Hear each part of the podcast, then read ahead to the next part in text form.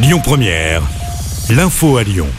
Bonsoir à tous. Dans l'actualité ce mercredi, Christiane Taubira se retire de la course à la présidentielle. La candidate de gauche explique aujourd'hui son choix face à un manque de parrainage. Rappelons qu'il en faut 500 d'ici vendredi pour participer officiellement à l'élection.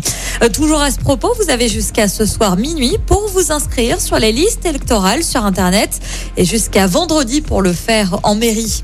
Direction Arles où Yvon Colonna a été la cible d'une agression mortelle matin commise par un codétenu à la prison. Celui qui était incarcéré pour l'assassinat du préfet Erignac a été transporté à l'hôpital dans un état grave. Il est finalement décédé des suites de ses blessures. Retour sur cet accident mortel la nuit dernière à Vénissieux. Un piéton a été renversé par un poids lourd sur le boulevard urbain sud. Une enquête est en cours. Un autre accident de la route ce matin, cette fois-ci sur euh, la 47 au niveau du pont de Givors. Une voiture et un camion sont entrés en collision vers 6h30. Il n'y a pas eu de blessés graves, mais le trafic a été interrompu pendant plusieurs heures sur l'autoroute en direction de la Loire. D'importants bouchons se sont formés notamment sur la 7 et la 46 à hauteur du nœud de Ternay. Les suites de cet incendie du centre de rétention de Lyon-Saint-Exupéry, trois hommes ont été placés en garde à vue. Les faits s'étaient euh, déroulés euh, lundi soir vers 18h. Euh, Ils sont soupçonnés d'avoir mis le feu à des draps. Quatre personnes avaient été hospitalisées, dont un policier. La piste de l'acte volontaire est donc privilégiée par les enquêteurs.